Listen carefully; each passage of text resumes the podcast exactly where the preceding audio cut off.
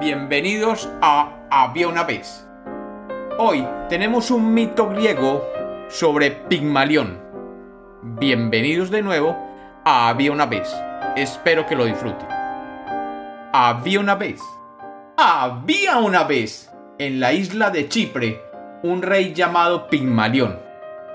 Este rey era considerado un hombre justo y bueno, pero pese a ser el rey absoluto, tenía muchos problemas con las mujeres que alguna vez cortejaba. Algunas de ellas habían sido groseras, otras egoístas, y algunas de ellas simplemente lo ignoraban como hombre. Después de intentar múltiples veces encontrar una mujer que lo apreciara y amara, decidió que el mejor camino era despreciar el género femenino y jurar que nunca se casaría con una mujer. Con el tiempo, este joven rey fue encontrando su vida vacía y poco en la vida le llamaba la atención, y la soledad de los días y las noches lo hicieron más y más amargo. Sin embargo, los dioses, para compensarlo, lo dotaron de un gran don, la capacidad de esculpir. El rey dedicó innumerables días y noches a aprender y perfeccionar el bello arte de la escultura. Y con el tiempo se fue volviendo un gran escultor, capaz de hacer brotar bellas figuras que rivalizaban con el original. Después de varios años de dedicación y pese a su declarado desprecio por las mujeres, decidió esculpir una mujer. Hizo traer el más bello marfil blanco que se pudiera obtener y con delicadeza comenzó a extraer pedazos de marfil, buscando liberar la figura de la mujer que estuviera atrapada adentro. Con paciencia y método, el marfil fue poco a poco reflejando las delicadas formas de la figura femenina, y el rey Pigmalión fue lentamente contorneando cada una de aquellas formas con total dedicación y suavidad. Pasaron varios meses y aquella escultura comenzaba a ser cada día más y más parecida a una mujer real. El rey Pigmalión se maravillaba de cómo sus cinceles iban transformando el rudo marfil en una copia exacta de la imagen que su mente tenía de una mujer perfecta.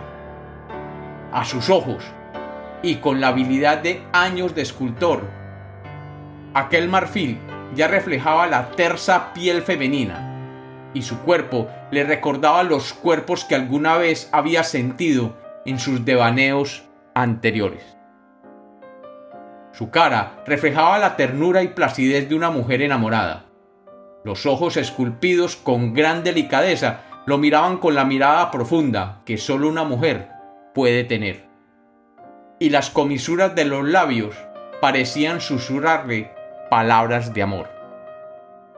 El rey Pigmalión despertaba todos los días con un solo destino, su escultura de marfil. Y poco a poco comenzó a sentir en su interior el fuego del amor hacia su creación. Pero temeroso de ser llamado un loco, a nadie revelaba lo que estaba sintiendo.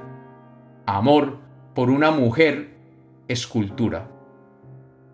Pigmalión se enamoró de su creación y a menudo ponía sus manos sobre la estatua de marfil como para asegurarse de que no estuviera viva.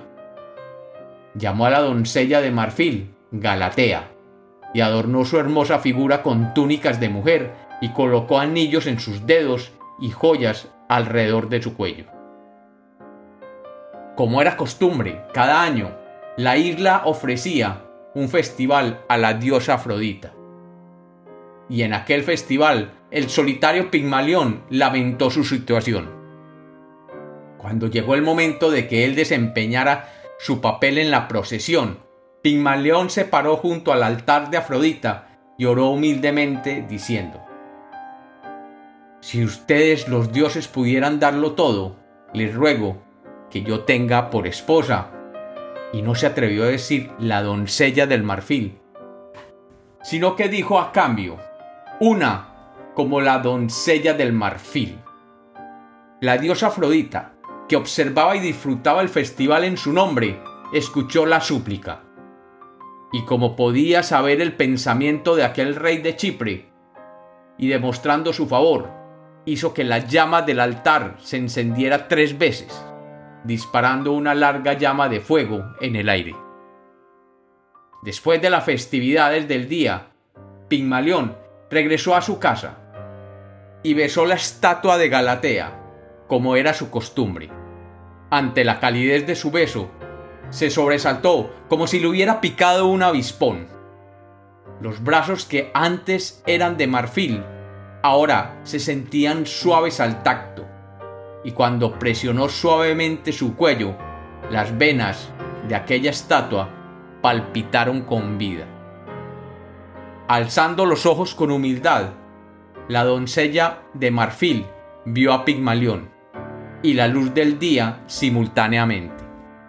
Afrodita bendijo la felicidad y unión de esta pareja con un niño. Y cuenta el mito que Pigmalión y Galatea vivieron felices por la eternidad y llamaron a su hijo Pafos, con el nombre que hoy se conoce a la ciudad donde vivían hasta el día de hoy. Y como los cuentos nacieron para ser contados, este es otro mito de había una vez.